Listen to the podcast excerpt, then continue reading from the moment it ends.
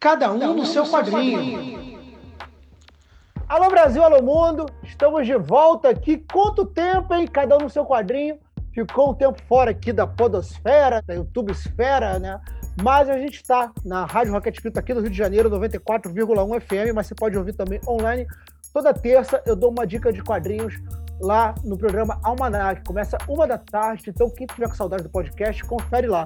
E queria também falar para as pessoas que nos seguem, que eu sei que não são muitas, mas são de coração, essa pausa foi uma reflexão um pouco, porque a gente quer fazer conteúdo, a gente sempre quer botar conteúdo, mas eu não quero trabalhar para as big techs, eu não quero trabalhar para as plataformas, né? Então, esse conflito, eu não sou empregado do Spotify, não sou empregado do YouTube, e pelo contrário, os podcasters é, são os que não recebem nada dessas plataformas. Então, fica até minha dica. Hoje em dia, o Cada no Seu Quadrinho não está com nenhuma campanha de apoia-se contínua, nada assim. Mas se você ouve um podcast aí de quadrinhos ou de cultura pop que você gosta e que eles têm uma campanha aí de financiamento e você pode chegar com 5, 10 reais por mês, chega junto, colabora, que é muito importante para quem faz podcast é manter isso, essa forma do ouvinte ajudando, que é uma forma, enfim, enquanto essas, essas grandes plataformas não chegam junto com o que deve, quem faz conteúdo, você pode chegar junto. Então, é isso. É a volta do cada um no seu quadrinho hoje. E também voltei aqui muito, muito bem acompanhado. Eu estou aqui com meu amigo musicista, Hugo Noguchi. Estou com meu amigo aqui de infância, de, de caminhadas de sebo Digão, o Rodrigo, professor de Pilates, fisioterapeuta, apreciador das artes marciais, fã de Bruce Lee de primeira hora e fã também do Shang-Chi há muitos anos. E é disso que a gente vai falar hoje. É sobre o Shang-Chi, que chegou aos cinemas, estrondou aí, foi a volta dos filmes da Marvel, estreou no momento de pandemia ainda, mas a gente teve a chance de ir ao cinema ver. Confesso que a minha, a minha ida ao cinema, vou comentar mais sobre isso, mas eu me senti no dia seguro, o cinema estava vazio, era uma sexta-feira à noite, então foi uma ida tranquila. Mas por que também tem esse papo com o Hugo e com o Digão? Por dois motivos. Óbvio que já se falou muito do Shang-Chi, né? Sai filme da Marvel, sai seriado da Marvel, sai desenho da Marvel, todo mundo bomba, né? Quer falar, faz análise de trailer, análise disso, react e tudo mais. Mas a gente sentiu algumas faltas, algumas, alguns pontos de vista que a gente achou que faltou, tanto de falar do personagem dos quadrinhos, como ter mais pessoas é, asiático-brasileiras, de descendência asiática, falando um pouco sobre como foi essa representação que o Shang-Chi trouxe para os cinemas. Então, antes da gente adentrar esse papo cheio de quebra-quebra, karatê, kung fu, é, andaimes e tudo mais, eu queria que cada um rapidamente se apresentasse. Hugo, bom dia, boa tarde, boa noite, boa madrugada aí para quem estiver nos ouvindo. Então, antes de mais nada, aí, boa noite para os meus companheiros de conversa, né? Boa noite. O Digão não conheço, mas já é o Satisfação. aí, porra. Você é amigo do Lencinho, meu amigo, e é isso aí. Com porra. certeza. Eu tenho algumas coisas para dizer, eu vou tentar ser rápido, assim, de introdução. Antes de mais nada, eu queria dar um salve aí para a iniciativa sua, Lencinho, do Quadrinhos a Mil, né? Campanha Quadrinhos a Mil.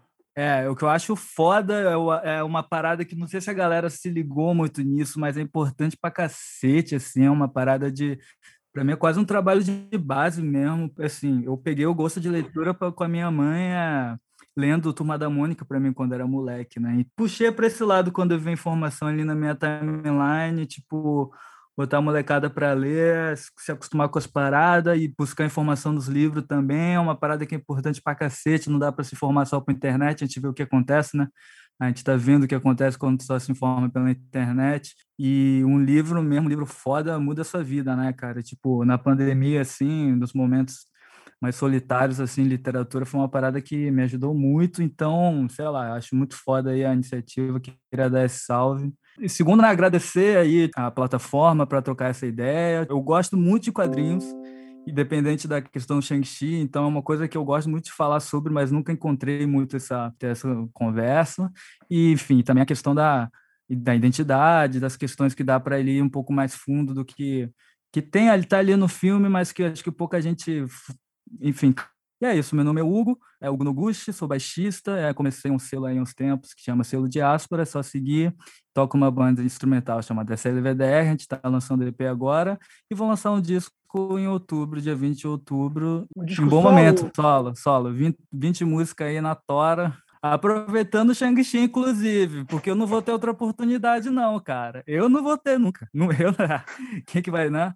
Olhar para uma cara que nem essa aqui no Brasil, a gente não é considerado brasileiro, né? Então, pô, viu o Shang-Chi ali, ó, já tô há muito tempo planejando isso. Então, peraí, antes da gente falar um pouco, passar pro Digão, só fazer uma observação pra galera. Quem tá ouvindo aí não sabe, a campanha Quadrinhos a Mil foi uma campanha que eu elaborei recentemente aqui no Rio de Janeiro, um crowdfunding para arrecadar dinheiro para comprar mil gibis para distribuir agora no mês de outubro. A gente não conseguiu bater a meta, né? Fom, fom, fom, mas a gente está tentando comprar o máximo de quadrinhos possíveis. É, a gente está gravando isso no dia 28 de setembro, um dia seguinte do dia de São Cosme e São Damião. Ontem, dia 27, e anteontem, dia 26, 200 quadrinhos já foram distribuídos para a garotada de Cavalcante e algumas crianças da Maré através dessa campanha. Então, 200 quadrinhos já foram doados, porque além de movimentar essa doação, a gente também quer movimentar a economia dos sebos, das bancas que vendem revistas antigas. Essa grana que foi arrecadada, os são comprados nesses sebos, nessas bancas que vendem revistas antigas, para movimentar esse comércio também, que foi bastante abatido aí durante a pandemia. Então, é, é uma coisa de circular, então obrigado aí você mencionar. E para o pessoal conhecer também mais você, as pessoas vão estar te ouvindo, né? não vão estar te vendo, apesar desse seu belo rosto. Você falou com essa cara aqui. Queria, antes de passar para o Digão, saber a sua descendência. Você, Augusto, qual é a sua descendência asiática, né? Como é que é essa história? É, o meu pai ele veio migrante lá do Japão, né? Desde criança. Então, é, ele é japonês, mas com uma socialização já bem brasileira. E minha mãe é filha de japoneses, mas também japoneses que vieram de lá. Então, etnicamente falando, eu sou todo japonês, mas a minha socialização é brasileira, né? E eu me considero de primeira geração aqui, porque eu fui mais criado pelo meu pai, né? Minha mãe é falecida, mas eu, eu seria uma mistura de segunda e primeira geração e faz alguma certa diferença, assim, né? Legal. Pô, primeira e segunda geração, mas não é da terceira geração da família de Togakuri. Só peguei o gancho do Jiraiya. Só pra aproveitar. eu, cara, eu era moleque, eu não peguei isso, velho. Ah, é, vai ser legal trocar essa ideia, porque eu não li o Shang-Chi. Eu, tô, eu, eu tenho curiosidade para saber como é que era ali na época, pá, o contexto, porque eu não sei. Até a coisa do Bruce Lee é uma coisa que eu, me, que eu fui me conectar agora, assim, sabe? É uma coisa recente para mim. Bom, Digão, então o Hugo já entregou que ele é o mais novinho aqui dessa roda, eu e você somos as, a velha guarda, né? O, o, a, dedos fedidos, a sebo, a ácaros de sebo. Queria que, você, queria que você se apresentasse, Digão, aí para o Brasil e para o mundo. Quem é você? Porra, boa noite, galera. Meu nome é Rodrigo Enes, sou fisioterapeuta, sou professor de Pilates e olha como é que são as coisas, também sou acupunturista, justamente pela minha paixão pela cultura oriental então, desde criança, sempre fui fascinado por artes marciais, um grande entusiasta, né? Eu, hoje eu não pratico, já pratiquei algumas artes, kung fu, karatê, capoeira, não é uma arte oriental, mas a gente joga no bolo. Então, assim, gosto muito, é um assunto que me fascina. Eu conheço o Lencinho desde muito tempo. Quando ele falou aí da velha guarda, ele que me introduziu, todos começamos a ler quadrinhos com Turma da Mônica, eu acho, 90% dos brasileiros. Mas quando eu conheci Lencinho ainda no primário, terceira série, né, Len? Terceira série, agora é o ensino fundamental, não é mais primário, aí, é ensino é. fundamental. Aí, ó, para tu ver como é que tem tempo. E eu conheci os super-heróis com o Lencinho, fiquei fascinado e por um acaso já gostava de Bruce Lee. E o Lencinho falou: pô, cara, tem um carinha aqui que é parecido com Bruce Lee. É bem baseado que foi o nosso famoso Shang-Chi aí. Então, por um acaso também, um dia ser outra pessoa, não sei se podia falar, né? Mas fomos ao cinema juntos, ver Shang-Chi. Então, fiz questão de ir com meu amigo. Experiência legal, depois de muito tempo sem poder ir no cinema. E é isso, vamos bater esse papo aí, uma coisa que eu gosto muito: quadrinhos, literatura e artes marciais. Beleza? Vamos lá, é isso. Este assunto uma, um lançamento ousado da Marvel, né? Mais uma vez, no sentido você tem um herói aí, que digamos, é, é isso que a gente vai conversar um pouco. Se ele estava ou não estava no primeiro escalão da Marvel, enfim, ficou hum. essa discussão, né? De ah, mas é um herói que ninguém conhece, alguém conhece, enfim, e tudo mais. Hugo, você conhecia o Shang-Chi já antes do, do, do filme? Você tinha alguma relação com o personagem? Não, então, é, e é até engraçado eu acho essa troca, porque eu era moleque, assim, né, e meio que quando, e o único, assim como eu, né, no, dos meus espaços e tal, então às vezes eu principalmente na pré-adolescência, aquela coisa, tentava meio que é, fugir um pouco assim dessas concepções que as pessoas têm, né, sobre a gente. Então eu acabei, eu não tenho assim uma coisa muito grande com arte marcial, essas coisas. É, é até curioso isso. E acho que explica muita coisa do que a gente vai falar, né? Então eu não, não tive isso com Shang-Chi, né? Inclusive, é a mesma coisa com Bruce Lee, né? essa coisa de passar na rua, a galera me zoar de Bruce Lee, essas coisas, acabou me dando um certo distanciamento, até um entender quem que ele foi, ver mesmo o que, que ele já falava naquela época, ele já falava as coisas, inclusive, é, digam, não sei se você já viu a, a, série que o Bruce Lee é, idealizou na época, está sendo executada agora pela filha dele, né? Warrior. Warrior. Pô, Pô já vi é tudo absurda. É muito bom, muito bom. É um pré-Shang-Chi, né? Eles já estavam preparando ali. Calma aí que eu sou o leigo aqui da história. Me esclareça então o que é o Warrior. Tá ligado Peak Blinders? Tô ligado. É isso, só que os chineses nos Estados Unidos.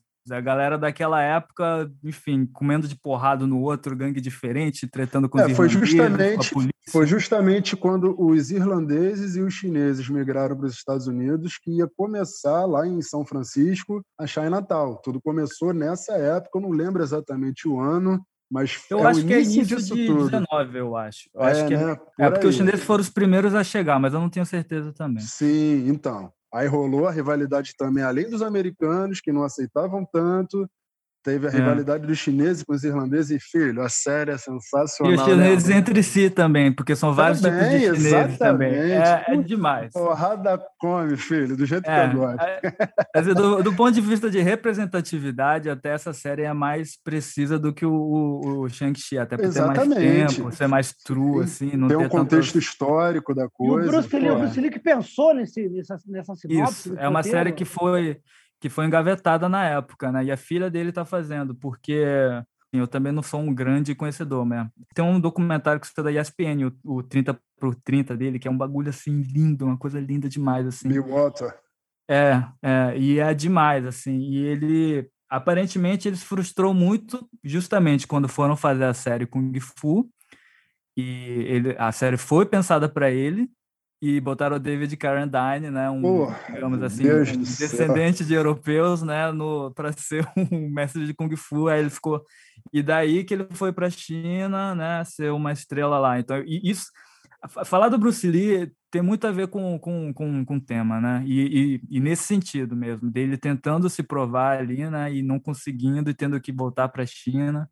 Então, é de certa forma, eu acredito que é, são tudo fios, né? Se não tivesse tido Bruce Lee lá, Porra, não teria Shang-Chi hoje, né? E então, mas eu não respondi essa pergunta. Eu não conheci o Shang-Chi. Eu fiquei, eu conheci por causa da Marvel. Eu vi todos os filmes da Marvel, vi todos tirando Viva Negra por motivos pessoais, assim, que é um outro assunto. E aí, quando eu vi que, que ia ter, né, um personagem asiático, eu já fiquei meio de olho, assim, né? Porque, como eu falei, tem a ver comigo, tem a ver com oportunidades, né? Para mim até, tipo, algo como aconteceu com guardadas proporções na Pantera Negra, acho que está dentro desse contexto, assim. E eu fiquei, fiquei esperto. E logo quando anunciaram o filme, eu já achava que ia ser o Simuliu, cara. Porque eu, eu acompanho o Simuliu do King's Convenience, que é a série que ele fazia no Canadá, que é uma, assim, o jeito que eu defino a série é, é uma grande família coreana-canadense, tá ligado? É, é, aquela energia da grande família, só que uma família coreana-canadense. E ele tá lá. E eu, eu via ele ali e falei, cara, esse, cara é perfeito, esse cara é perfeito pro papel, esse cara é perfeito, não deu outra. Anunciaram ele, eu fiquei, nossa, velho, tá ligado? Tipo, nossa, tava na cara, sabe? Que é o. Eu acho que, é, ele tipo... se ofereceu pro papel também, né? Acho que ele fez, é, ele fez no lobby. Twitter. No fez Twitter. Lobby, fez lobby para isso. Todo mundo projetou ele, cara. Muito doido isso. E, é, e é aquilo do, do, da Marvel, né? É o, é o gostoso engraçado, né? Todos os personagens, os personagens principais da Marvel é isso. Gostosos, Agora... gostosas, isso. engraçados. Agora então, vamos, tipo, é isso vamos, que ele é. Vamos viajar aqui no tempo um pouco, porque eu pesquisando um pouco sobre o Shang-Chi, eu acho que a grande inspiração no primeiro momento não foi o Bruce Lee, foi justamente a série Kung Fu, que está aqui nesse livro Marvel Comics, a História Secreta, né? um livro ótimo é para quem quiser pesquisar a história da Marvel, fica aqui a dica. Marvel Comics, a História Secreta, que conta nesse livro que o Jim Starlin e o Steve Englehart, chapadaços na época, tomando gota de ácido, ficavam em casa madrugada dentro, vendo a série Kung Fu com o David Carradine e falaram, cara, é, vamos fazer uma série, um quadrinho sobre isso. Foram tentar os direitos autorais, pertencia ao Warner Bros. O Warner Bros., dona da DC Comics, falou: não, vou dar para vocês fazerem essa adaptação. E o Roy Thomas, aí mais um erro que eu vi em alguns sites, né? algumas pessoas falaram: o Stan Lee foi lá e pilhou. Não, foi o Roy Thomas, que era o editor da época, pilhou falou: não, então faz uma série com um herói, vamos criar um herói. E aí sim, eles criaram o Shang-Chi, o mestre do Kung Fu, que quando nasce ali, por esses dois criadores, o Steve Englehart, que é um cara louco, louco, tem várias histórias marcantes na Marvel, Capitão América, Vingadores e tal, e o Jim Starlin, que no Shang-Chi ele só desenha, mas o Jim Starlin, outra figura que os fãs da Marvel têm que venerar, porque é o cara que criou o Thanos, né? Mas eles andavam com essa galera contra a cultura tal, e tinham amigos nas descendências asiáticas que viraram, principalmente pro Jim Stalin, e falaram: Ó, oh, isso aí não tá legal, não, cara, tá meio estereotipado. O Jim Stalin dizem que ele ficou revoltado, né, quando viu que o personagem, ele só desenhou, mas ele não cuidava, ele não apontava a coloração. Então saiu o Fu Manchu, o Shang-Chi amarelos, amarelos, literalmente pintados de amarelos nesses quadrinhos. E aí o Jim Stalin já começa a querer sair do título. O Steven Glehart, naquela época doidona ali, na Viagem do Ácido, queria botar muita filosofia na história e aí reza a lenda que o Stanley um dia pega um elevador com os caras falando: pô, eu vi um filme de Kung Fu esse fim de semana, muito bom. Pô, vai a porrada do início ao fim, pancadaria pura. O Stanley ficou ouvindo aquilo e vira para os caras e falou: ó, tira esse papo aí de filosofia, tira esse papo aí de conceito tal, e é, quero pancadaria do início ao fim. O, o Stanley já queria sair, o Steven Lehart não recebe muito bem essa, essa orientação do Stanley, e aí os dois abandonam o título. E quem assume é o Doug Manch, fica anos no título, e aí entra o Paul Gulassi, o famoso agente Paul Gulassi. E aí sim, aí nesse momento que entra o Paul Gulassi, eu acho que o, o Shang-Chi mergulha na coisa do Bruce Lee. E eu não sei nem se o Paul Gulassi era fã, né? porque a gente tem que botar isso na. E também outra, outra falha que eu, eu vi um pouco em alguns podcasts sobre o Shang-Chi. Ah, eu não sei se o Paul Gulassi ele, ele, ele quis homenagear, quis pegar a onda do, do Bruce Lee, se era uma coisa tipo assim, ah, ele estava desenhando porque se virasse filme o Bruce Lee interpretar. Não, né? o, o Shang-Chi é criado em 73. Que ano morre o Bruce Lee? O, o 73, 73. Então não tinha como essa inspiração ter sido assim, ó, o cara vai desenhar, né? Eu achei uma falha no podcast. O cara desenhou para o é. Bruce Lee interpretar. Não, o Bruce Lee estava morto. É, é história, caiu. E aí o Doug Mancha, o Paul Gulass, eles transformam a história num tom um pouco mais de espionagem, pegando a onda do 007, hum, trazem, uhum. eles trazem um personagem chamado Clive Heston, que já se apresenta, ele, na primeira fala dele, ele fala assim, ah, eu sou filho de um cara que tinha licença para matar, era o agente preferido da rainha, então, quer dizer, ele é o filho do 007. A primeira cena dele é curiosa, porque ele fala isso e a sombra dele é uma sombra de um cara fumando cachimbo, então lembra também o Sherlock Holmes, Uhum. Mas o que eu uhum. acho muito curioso nessa primeira fase do Shang-Chi, primeiro é o seguinte: ele vai uma missão, vai, vou, vou orientar aqui a galera. A Marvel, quando criou o Shang-Chi, comprou os direitos autorais dos livros do Sax Homer, que escrevia Pup. Aí traz o Fu Manchu, traz a irmã do Shang-Chi, que se o Digão souber o nome me lembrar agora, eu realmente. Acho que no filme é Xia eu acho. Não, é que mudou. Não, mas o nome mudou. Ah, tá ele traz um monte de pessoas, o próprio Neyland Smith, né? É porque é muito curioso assim, essa primeira história do Shang-Chi, né? Ele é treinado o tempo todo pelo pai, aí ele vai fazer a primeira missão, que é assassinar um cara que o pai mandou, ele chega a assassinar esse cara de fato, e aí chega o Smith e fala, não, que seu pai é um cara mau, não sei o quê, e o Shang-Chi, nossa, eu acredito em você, então, não acredito mais. Uhum. E é muito curioso a gente ver essa, essas histórias, porque realmente todos os vilões são asiáticos, são uhum. matadores escolhidos pelo pai, todos os aliados dele, normalmente tem aliados asiáticos sem as mulheres, mas os homens, na sua predominância, são é, ocidentais. Né? Tem esses mitos que viram tipo uhum. um, um, novo pai para ele, ele fala isso, você é tipo um segundo, você é meu verdadeiro pai, você tal. Sei lá, né? vamos dizer uma certa inocência né, desse quadrinho da época. Né? O cara, uhum. 18 anos, foi criado pelo pai. Na primeira fala que ele tem com um cara lá que chega na cadeira de roda do acidente, ele já, nossa, eu estava errado o tempo todo. Então, é, eu acho que o ponto bem legal que você falou, assim, né, que, tipo, deles terem se baseado no Kung Fu, acho que isso explica muita coisa, porque o, o que eu acho que é, é diferente nesse caso, já é meio diferente realmente, assim, um homem, né, acho que asiático, nesse lugar de herói, de, de personagem principal, mas não é só isso, é, é o, o diretor, o, o roteirista, etc., serem asiáticos também americanos, né? Porque eu acho que essa é a diferença. O fascínio, a admiração que as pessoas acham que é uma cultura lá da Ásia, que na verdade é meio que uma coisa meio homogênea, assim, né? Meio que um, um produto, assim, né? Que, que tem a ver com, com eles também, com eles também vendendo esse produto para benefício próprio, etc. Tem um tema que eu acho que a gente tem que começar por ele, que chama orientalismo, que é essa noção de que o Oriente é tudo uma coisa só. Enfim, são noções preconcebidas que estão muito longe assim de qualquer precisão histórica real mesmo, assim, né? Então, é, e é o fascínio, o, o, Ocidente sempre teve, e inclusive o Ocidente se molda muito pelo orientalismo. A gente está aqui porque os ingleses ricos gostavam de, de tomar chá, tá ligado? A gente está aqui no Brasil agora porque os ingleses ricos gostavam de comer curry, tá ligado? Então, tipo, orientalismo é uma coisa que acho que molda muito a nossa visão de mundo e que a gente naturaliza, mas também dá para desnaturalizar isso, né? Mas então, o ponto que você estava falando, tipo, eu acho, eu pressuponho que todos esses roteiristas que você falou sejam americanos de descendência europeia, certo? Sim. Na minha, assim, na minha concepção, no meu ponto de vista pessoal, eu acredito que, assim, principalmente homens de descendência europeia, eles eles decidiram muito tempo atrás tudo que não são né, esse homem rico de descendência europeia, o lugar de cada um. Aí eu tenho outra pessoa lá, não sei o quê, e tem o, o, meu caso, o caso dos asiáticos. Então, não é só contar a história, o que importa é você contar a história a partir do nosso ponto de vista. Eu acho que essa que é a diferença desse filme, que é justamente isso. Tipo, se eles tivessem se baseado no Bruce Lee, talvez eles tivessem tido uma coisa um pouco menos, digamos assim, estereotipada. Porque o Bruce Lee já tinha esse discurso, assim, que é uma coisa que acho que pouca gente fala, né? Vem muito mais a coisa da arte marcial, mas essa coisa dele tinha um discurso de empoderamento mesmo. Fala assim, cara, eu quero ser personagem principal porque eu posso, porque porque eu sou capaz, porque eu sou bonito, tenho autoconfiança, etc. E enfim, ele faleceu. Então, quando eu soube da história dele, eu, eu percebi assim a diferença que teria sido se ele tivesse continuado vivo. Teve um gap aí de, não sei, de 40 anos até aparecer alguma coisa parecida, sabe?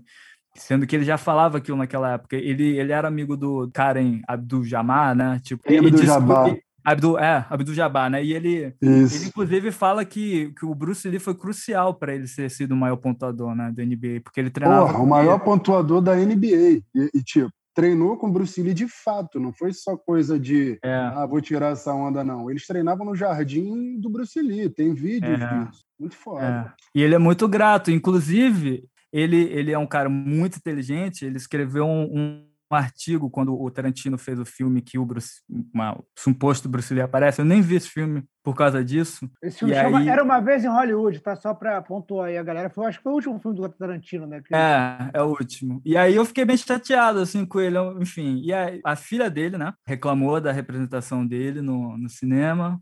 A Karen também, né? Karen Abdul.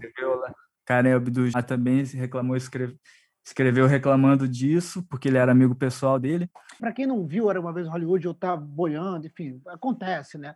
O que, que acontece nesse como é que, como é que o Bruce Lee aparece nesse filme e por que, que gerou tanta controvérsia? Eu não vi o filme, mas o que eu sei é que, tipo assim, é uma cena que o, o Bruce Lee, ele meio que é retratado como uma pessoa meio arrogante, que, que meio que quer ficar provando que ele porra qualquer um na porrada. E aí, meio que o, o, o, Brad Pitt vai lá e meio que porra ele, assim, um bagulho meio assim. E aí... É, ele retruca, tá numa roda de amigos, assim, no, no tipo, os atores intervalo, e tudo intervalo mais. de gravação. Intervalo de gravação. É, intervalo de gravação. É, aí é, o Bruce é. Lee... Bruce Lee realmente tinha esse jeito todo, né, de, de querer passar a filosofia da arte e tudo mais. E a verdade é que gerava um pouquinho, parecia um pouco arrogante, mas não era uma arrogância é. no fato de menosprezar o próximo. Era aquilo que o Hugo falou, ele era muito confiante nele mesmo. Não era menosprezando o próximo, ele só era confiante pra cacete. Posso falar por experiência própria que assim é meio esquisito um homem asiático no Ocidente com autoconfiança e essa estranheza causa, digamos assim, as pessoas te, te interpretam mal, sabe? Porque é fora do comum, porque o nosso lugar é um lugar de pouca confiança, um lugar de ah, não sei o quê, tem essa coisa da comparar com outras masculinidades, assim. Se for para ir mais profundo mesmo nessa questão, eu diria assim, né, que esse homem europeu lá atrás que definiu o lugar de cada um, né, eles, né, se sentindo ameaçados com outros homens ali, vai, vai escolher, ó, esse aqui ele é agressivo, ele é mais uma. está perto da natureza. Esse outro aqui, ele é mais afeminado, ele não sei o quê, que é o nosso caso, né? Ele é é menos confiante, ele é mais dócil, não sei o quê. Inclusive, nos Estados Unidos, tinha uma lei que o, os homens japoneses só podiam, descendentes japoneses né, e imigrantes japoneses, só poderiam trabalhar em, em trabalhos é, assim considerados femininos, né, domésticos, lavanderia, etc. Então, é uma questão institucional também, e é uma coisa que até hoje eh, se reproduz nesses estereótipos que, que são reproduzidos, né? E eu posso dizer assim, e por isso que eu, eu gosto muito do Bruce Lee, Shang-Chi, etc, etc, porque eu também já estive nesse lugar de ser uma pessoa com autoconfiança e as pessoas se sentirem ameaçadas por isso só por eu ser, entende? Então vou ter que ficar pisando em ovos, etc. Então acho que é um, é um e também essa coisa de sidekick, né? Está sempre em segundo lugar, né? Você tá ali mas não é a sua história que está sendo contada, você está ali em função de outra pessoa, etc. Então, o Shang-Chi é diferente por isso, porque eles já entenderam essas limitações, né? A Marvel, movimento de mercado, obviamente, mas entendeu isso e meio que começou a fazer outra coisa, sabe? Ó, ele ali, não é um sidekick, sabe? Pai, etc. Ele, ele é o é cara. É, ele é o cara, e é o ponto de vista dele, sabe? Não é um, uma outra pessoa achando o que, que é um homem asiático e contando essa história nos quadrinhos depois que o Paul Goulart sai, esse cara que faz, reproduz né, as expressões do Bruce Lee. Né, feições do Bruce. Feições, né? Contam que ele pausava os filmes né, do Bruce Lee e desenhava em cima. Então a gente vê muita posição igual. É, depois vem o Mike Zack e vem um cara que eu adoro os quadrinhos dele, o Jenny Day. Eu já estou agradecendo a vocês dois, né, e o Bob também, que é o nosso captador aqui de áudio, por estar fazendo esse podcast hoje, porque eu pude reler as últimas histórias do Shang-Chi desenhadas pelo Jenny Day. E, cara, foi uma viagem no tempo. Sabe aquela coisa do subconsciente? Porque essas histórias uhum. do Brasil saíram em Capitão América, não sei nem se o Hugo era nascido, Capitão América em, não sei se em 89, mas com certeza em 90, 1990. Eu tinha dois anos. Aí, pronto. Com dois aninhos, aí tava lá. Bom, eu já estava em seco. E aí, nisso a gente lê aqui na revista do Capitão América as últimas histórias do Shang-Chi com o Gene Day e depois, no, no final que eu vou, vou, comentar já, mas o que me chamou a atenção foi porque, para destravar aqui, eu fui reler essas histórias. Essas histórias não saíram compiladas pela Panini. A Panini lançou há pouquíssimos anos atrás três caixas com o Shang-Chi, que vai do número 17 da Marvel Comics Present, o Marvel Comics Presente, não me fugiu o nome, mas que era uma revista de antologia que publicou o Shang-Chi número 15, número 16, e a partir do 17 então não existe Shang-Chi número 1. No 17, essa revista passa a se chamar Shang-Chi Mestre do Kung Fu. Em 39,90 sai as últimas histórias do Shang-Chi aqui na revista do Capitão América. Inclusive, essa fase do Capitão América, vou falar aqui para quem não, os mais novinhos que não viveram isso, eu, a história do Capitão América principal, de quando eu comecei a ler, que eram algumas edições antes, era um cara que matava é, vilões, uma espécie de justiceiro que matava vilões e o Capitão América ia atrás. Então, era, as histórias eram violentas. Mas quando chegou o Shang-Chi, por isso que eu ao reler essas histórias para gravar esse programa, cara, eu lembrava daqueles quadros, com esse desenho do Gene Day. Eram desenhos uhum. extremamente elaborados de cenário e com muito sangue. Tem uma, a última história do Shang-Chi tem uma cena que ele sai todo cheio de sangue e tal. Isso para um moleque de 9, 10 anos que eu tinha na idade, era mais. Era, era tipo, quando são essas histórias, aquela coisa de moleque impressionado, assim, as últimas histórias do mestre do Kung Fu, você vai ler agora. Então, eu me impressionei muito pela forma que a editora vendia isso para um garoto de 10 anos as histórias, elas pegaram, porque eu reli. Caraca, eu lembro disso, eu lembro disso, eu lembro disso, e eu lembro disso o quanto me assustou na época, o quanto eu queria passar. Hum. Eram histórias realmente muito sangrentas, eram muito. E como um desenho, era tudo muito escuro, umas, umas figuras sinistras tal. Então, muito interessante. Mais um erro que eu vi na Podosfera, porque muita gente fala assim: então o Shang-Chi, nessa primeira fase, mata o pai e encerra a publicação. Mentira. O Fu Manchu, né, que era essa figura que era representava o pai do Shang-Chi, que mudou de nome, a gente vai falar isso daqui a pouco. Ele, ele envelhecia, então ele, tinha, ele tomava uns sangues lá para rejuvenescer. E aí começa a falhar, então ele tem que pegar o Shang-Chi, o próprio sangue do Shang-Chi é o que vai rejuvenescer ele. Então era uma cena do pai torturando o filho, era forte isso, bicho. Era uma coisa de olhar falar, caramba, assim, ele bebendo o sangue do filho, aí ele rejuvenesce e tal. E aí realmente tem uma, uma conclusão dessa história, que é na 118, 119, que é a história do Lanche e do Gene Day. Essas histórias acabam, e na época a Marvel tinha um editor chamado Jim Shooter. Jim Shooter é um cara que brigou com todo mundo na Marvel. Né? Tá aqui nesse livro, mais uma vez. Marvel Comics, a história secreta da Marvel. Ele brigava com todo mundo. Então ele vira pro Doug Manch e fala assim, cara, por que você não mata todo mundo aí da, da história do Shang-Chi? Bota um novo ninja que vai lutar contra o Shang-Chi. E o Doug Mancho, o Chris Claremont, um autor é, renomado aí, muitos anos de X-Men, ele fala, cara, como é que você fala para um cara que escreveu durante oito anos aquela história sobre essas pessoas para matar todo mundo? O cara se apegou, né? O cara, tipo, é, é a vila do Chaves dele, né? Ele estava ali anos trabalhando uhum. ele não vai chegar e vai matar todo mundo. E aí, realmente, tem essa história conclusiva do Shang-Chi, que deveria ser o fim da revista. E aí, ele, o Jim Shooter demite. O Doug Mann, quer dizer, o Doug Mann que ele pede para sair, não chega a ser demitido, ele pede para sair, e o Gene Day é demitido.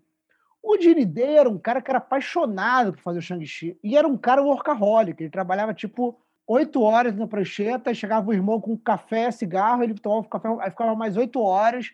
Um cara realmente dedicado. E quando tiram. É praticamente um mangaká. Exatamente. Praticamente uma... E aí, quando tiram e demitem, não só tiram ele da Marvel, assim, ó, oh, vou tirar você desse negócio e vou te demitir. Tiram ele, o cara morre meses depois.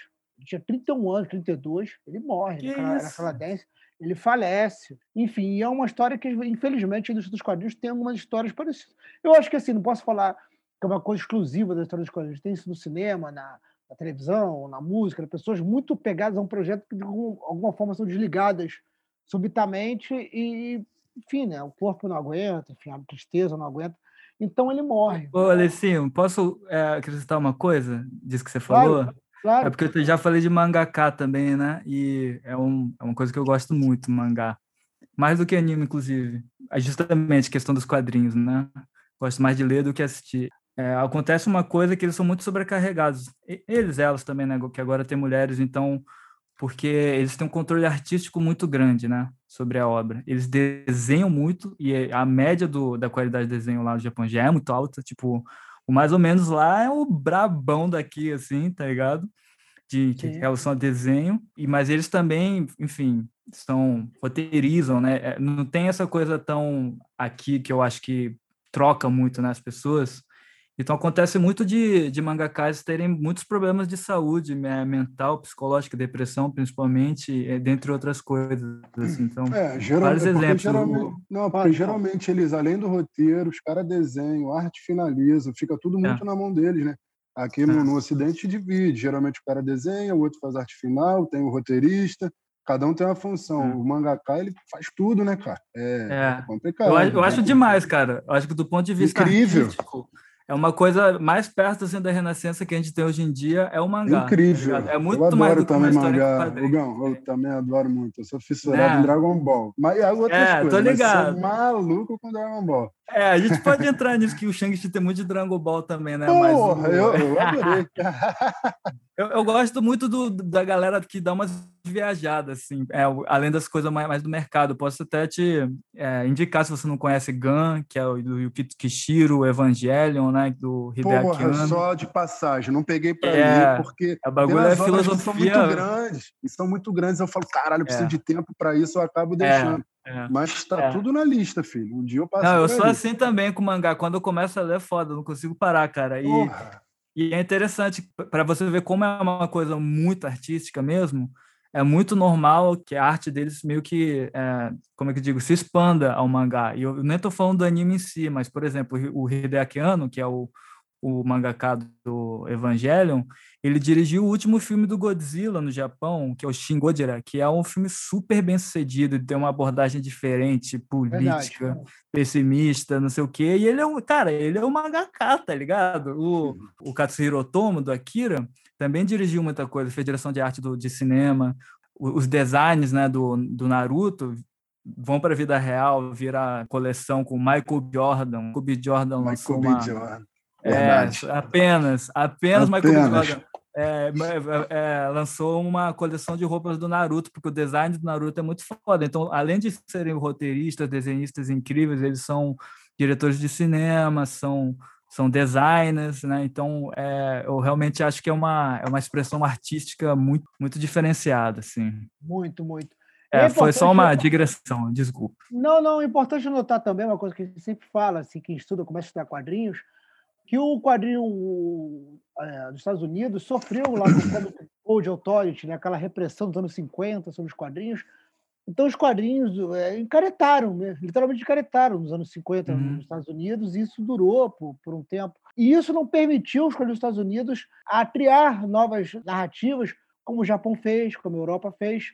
A gente vê muitos assuntos muito mais ricos abordados no quadrinho europeu, no quadrinho Talvez seja por isso que eu vejo uma diferença tão grande assim. Eu acho que lá é muito mais avançado. Parece que coisas que as pessoas estão descobrindo aqui agora, assim, inovações assim de temática de Hollywood, etc, dos Estados Unidos, já tinha algum, algum japonês ou japonesa fazendo na década de 80. Às vezes é isso, eu não sabia dessa informação. Sim, Hugo, sim. o japonês ele espera você sair do trem para entrar, então já começa aí, cara. Já começa tudo aí. Eu quero, pô, é diferente. É oh, eu vou te falar sobre o Japão. Eu, eu vou te dar uma desconstruída legal. Sabe o bagulho, dois bagulhos mais Japão que tem para mim, cara? É. É, é, porque eu fui para lá. É vômito no chão e culto maluco. culto de maluco, tá ligado? Tipo, porque lá a galera tem esse problema com álcool, assim. E, enfim, até por, porque as outras drogas são super reprimidas. Então, você chega numa quarta, tá, uma quarta-feira à noite, assim, tá o, o metrô vomitado, cara.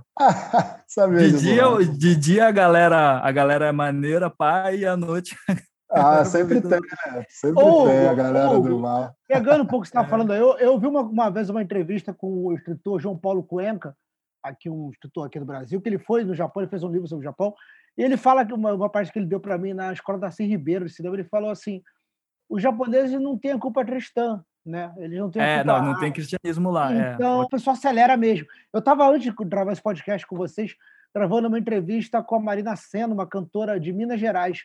E eu conheço, falei, o mineiro tem isso, né? Ele, como eles estão vivendo numa praia, cidade praiana, tipo Rio de Janeiro. Rio de Janeiro, quatro da manhã, o pessoal começa a ir embora do bar porque vai na praia no dia seguinte. Ah, não, eu vou embora que eu vou na praia. Ou vai direto. Pra... Eu falei, o mineiro acelera até o final. Eu tenho a impressão que o japonês também tem um pouco isso, né? Com coisa da ausência dessa culpa cristã.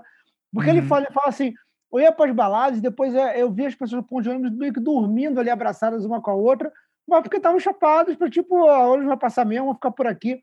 Você viu também um pouco isso? É, o caso dos mineiros, eles são muito católicos, né? O que é curioso, mas o, o, os japoneses, eu não sei dizer, realmente, uma coisa que eu, quando eu fico viajando, né, quando tenho assim o privilégio de ir para lá e tal, sempre uma coisa muito muito enriquecedora mesmo, assim.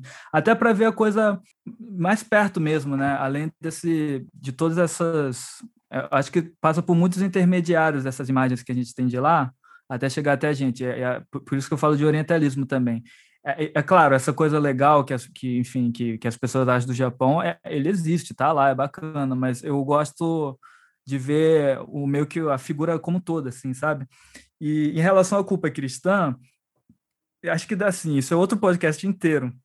Mas uma coisa que eu gosto do ponto de vista artístico mesmo é que não ter essa culpa faz o, o do ponto de vista artístico, quando a galera quer ser niilista, é o niilismo japonês, eu acho ele mais preciso do que o, o europeu e até o brasileiro, sabe? É porque ele não tem sentido mesmo, não tem salvação mesmo. Você não vai se enganar, tá ligado? Olha, bagulho é a realidade nua e crua, bagulho é true mesmo. Então, tipo, os mangás que lidam com isso eu gosto muito, sabe? Filmes também, se você for ver os filmes que lidam com essa temática, eu acho que a galera consegue ser mais cru mesmo, sabe? Eu acho o. É isso, o niilismo de lá eu acho, do ponto de vista artístico, bem interessante e tem a ver com essa falta de culpa cristã, com certeza. Então, voltando aqui ao nosso querido Shang-Chi, que é o tema final desse Bom. nosso encontro aqui, eu queria só relatar esse momento final do Shang-Chi, do, do, da primeira fase dele, que é o seguinte. Eu estava falando do Doug Mush e do Gene Day, que faz o final da saga do Shang-Chi. Tem essa história que, ele, que acaba o conflito dele com o Fu Manchu, quer dizer, depois vai ser né, revivido, mas ele acaba. E aí tem umas edições finais que na época, sabe, o Capitão América, eu nem liguei que tinha mudado a turma, mas revendo hoje, é muito triste quando sai esse malandro, o Gene Day, ele sai de cena, e o próximo desenhista que eu me fugiu o nome, desculpa aqui, não vou procurar aqui agora, Cara, é horroroso, é horroroso, é horroroso. É, cara, esquisitaço, esquisitaço. Quer dizer, eu não posso nem desculpa, até o desenhista, né? Não é horroroso, mas é que você acabou de ser de toda uma, toda uma coisa majestal, surrealista que o Gene Day fazia. Mas é isso, era, era esse resultado. De Mike Zack, cara... talvez? Não, o Mike Zack foi antes. Vou procurar aqui, depois eu boto no comentário aí do, na descrição para a galera saber. Mas assim, foi um, um um cumpre tabela. É isso, um cumpre tabela. Ó, a gente quer acabar com esse quadrinho. E aí, as histórias finais do Shang-Chi nessa primeira fase são uma. É uma que ele encontra a mãe dele, a mãe dele, nessa época, né, nessa retratada com uma mulher inglesa, que o Fumanchu se aproveitou por causa da genética dele, com ela gerar uma pessoa Rapaz. perfeita. E ele vai atrás dessa mãe para falar: mãe, matei o Fumanchu. E a mãe tá arredia. A mãe dela fala: você é um filho falso, você matou seu pai, dá um tapa na cara dele. E é uma surpresa também, por isso que a história me marcou, porque eu acho que a gente via muito o, o Darth Vader o Luke Skywalker, o próprio pai do Indiana Jones com o Sean Connery, com, com o Harrison Ford. Era sempre o pai que. Quando eu vi a mãe dando o tapa, eu voltando aos 10 anos de idade, dando tapa no filho, isso marcou muito. E aí a outra história, as histórias que subsequentes eh, subsequente a essas, é o Shang-Chi voltando aos locais onde o pai dele foi criado para tentar se redimir é, espiritualmente por ter matado o pai. Então são histórias mais fracas, mas que sim, essas são histórias que se entram inclusive em Capitão América 133, da editora Abril de junho de 1990 sai essa última história do Shang-Chi aqui no Brasil.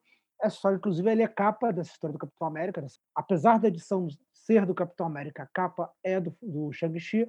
É ele indo embora com o kimono jogado para trás, tudo pintado azul, em direção à cidade. É isso. Adeus. Gostei muito na época, porque é, é, é, imagina você, moleque, as últimas histórias do mestre do Kung Fu. Então, eu li isso assim, fascinado tal. Mas esse foi o intervalo para o leitor brasileiro. Então, o Shang-Chi some de cena.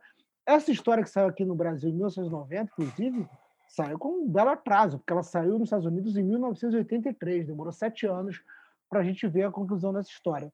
Uma das coisas que me chamou a atenção nessas muitos podcasters e youtubers falando sobre o Shang-Chi era assim: ah, mas ninguém conhece, ah, mas. É, realmente, acho que uma, uma, uma, muita gente, como o próprio Hugo colocou aqui, não conhecia tal, mas o Shang-Chi teve sim uma relevância aqui no Brasil. Um, um, outro erro que eu vi alguns, como eu falei, a gente fez esse podcast aqui para falar um pouco de erros que a gente viu, né? Coisas que chamaram uhum. atenção. Assim, a gente fala assim, pô, que legal você falar sobre, mas pô, tem muita coisa assim na, no guia dos quadrinhos.com.br. Vai lá, você pesquisa, sabe? Tipo, vamos procurar informação, gente. Quer falar?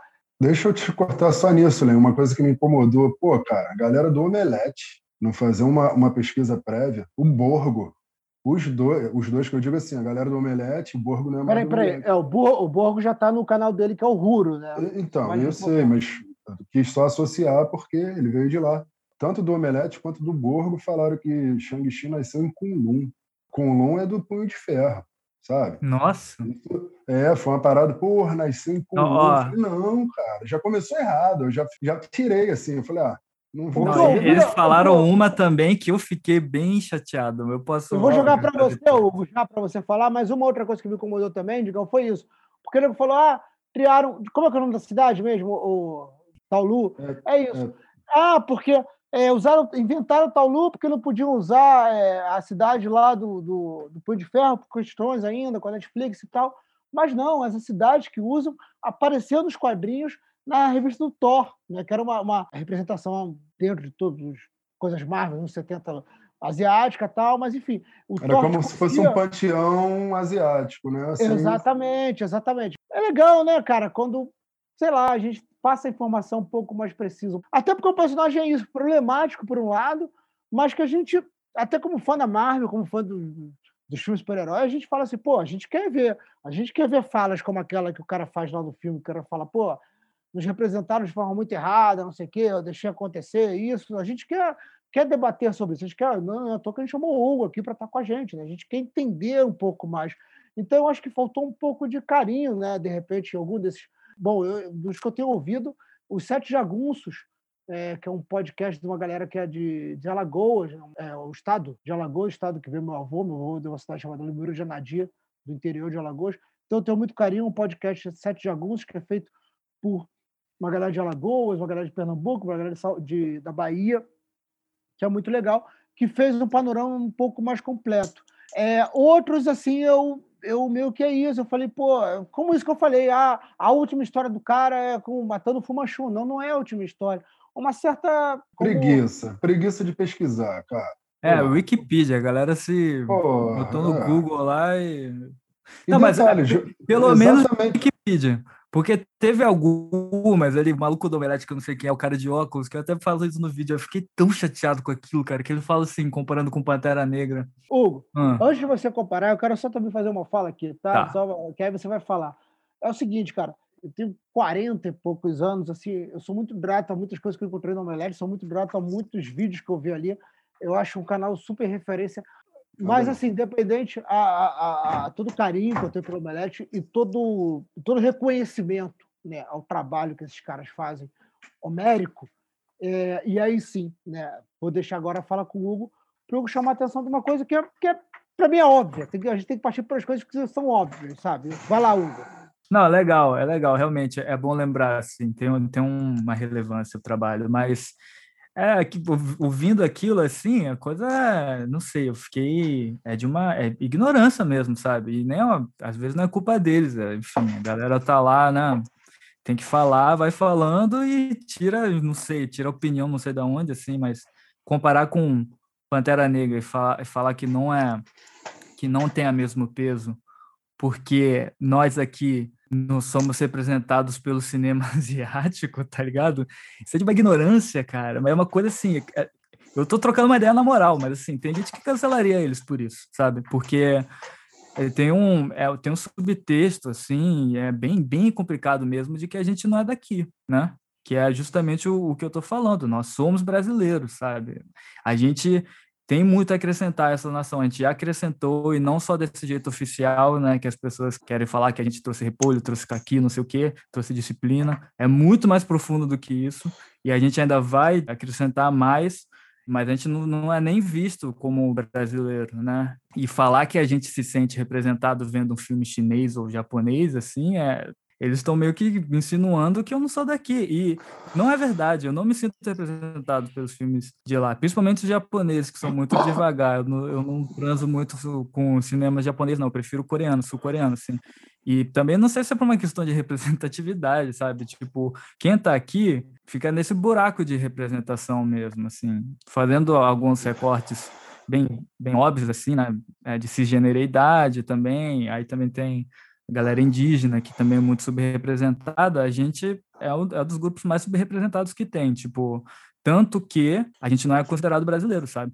Então, é, a gente não pertence nem aqui nem lá. Então, é muito grande você chegar a fazer uma obra grande com, com visibilidade aqui, é, sendo de uma pessoa daqui, né? No caso, o Shang-Chi no, no, filme ele é chinês, né? Mas é como se ele fosse chinês americano. Ele tem uma socialização americana também. É muito relevante, sim, é muito relevante. Isso é, é muita ignorância, você achar que, que é menor isso porque a gente pode se sentir representado com o cinema de lá. Como eu falei já para quem está ouvindo, é, a minha vontade de chamar o Hugo aqui foi depois que ele fez um vídeo, ele foi assistir o Shang-Chi logo na estreia, ele fez um filme sobre suas impressões e, e levantou essa coisa aqui, essa questão do Omelete que ele trouxe.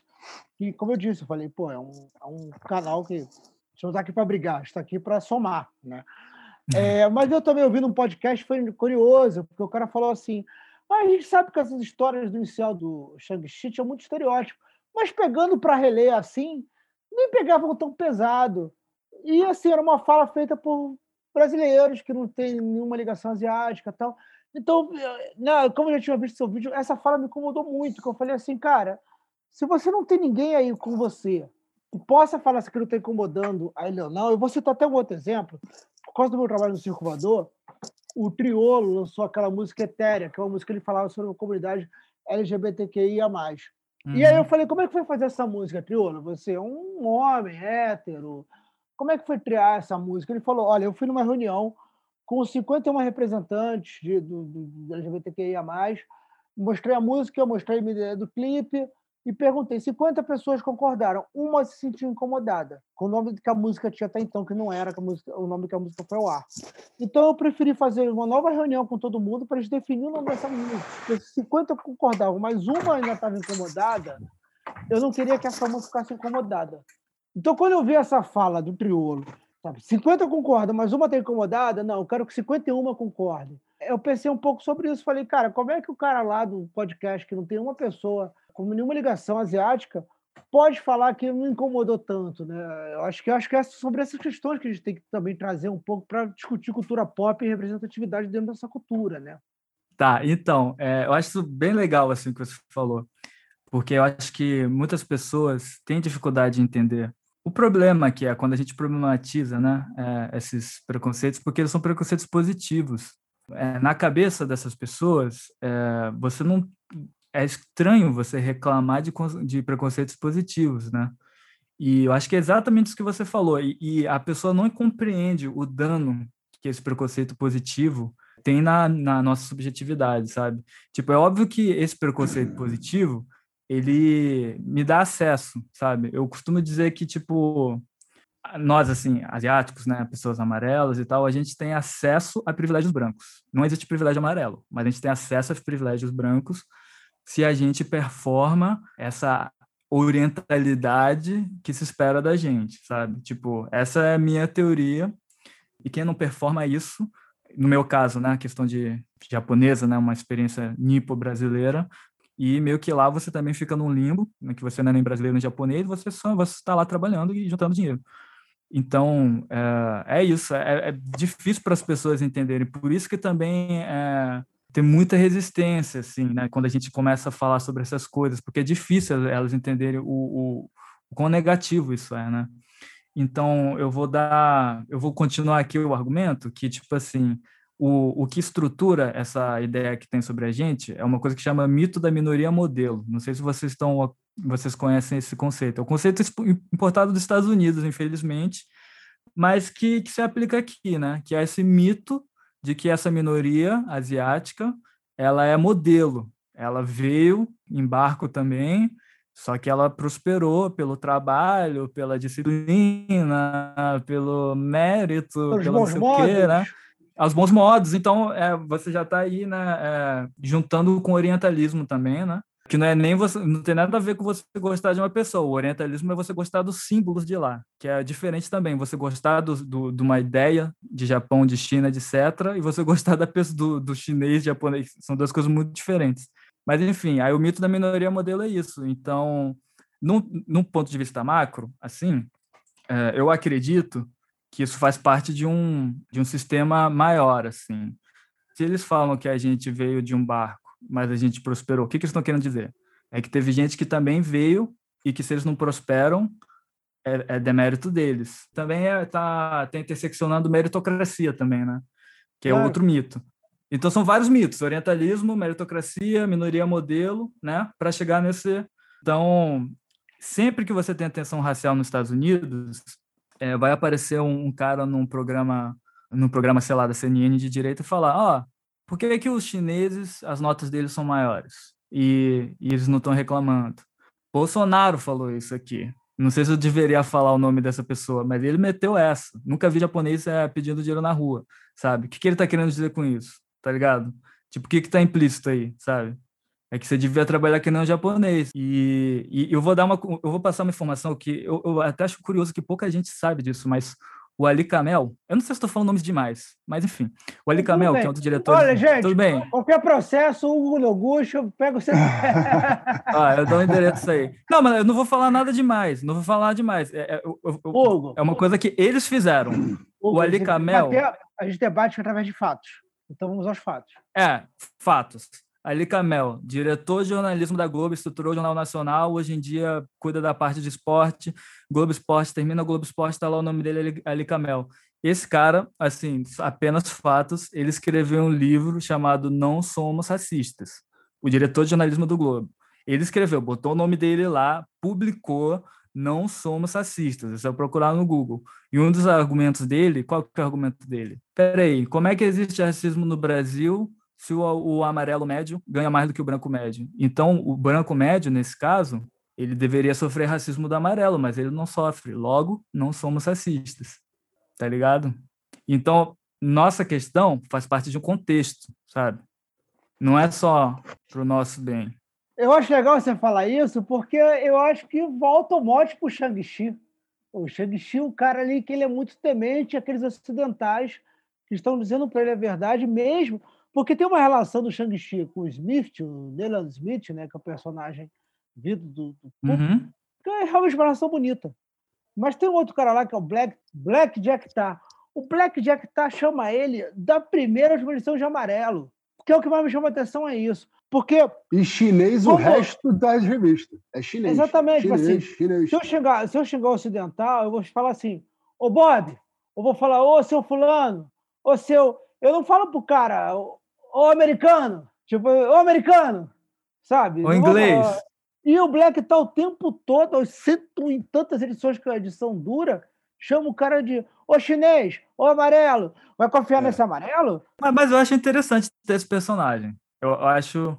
Não, ó, deixa, deixa eu só fazer um adendo rapidinho, porque eu também me incomodava pra caralho com isso. Mas isso foi um mote para, no final de uma história, porra, quando ele sentiu que o Shang-Chi poderia morrer numa situação, ele meio que se arrependeu de tudo aquilo e meio que gravou. Eu não lembro se ele estava falando com, com o Smith e ele estava falando, e no final, na última frase, ele, pô, é, foi um prazer te conhecer, Shang-Chi. Tipo, naquele momento ali, ele deixou. Eu achei maneiro.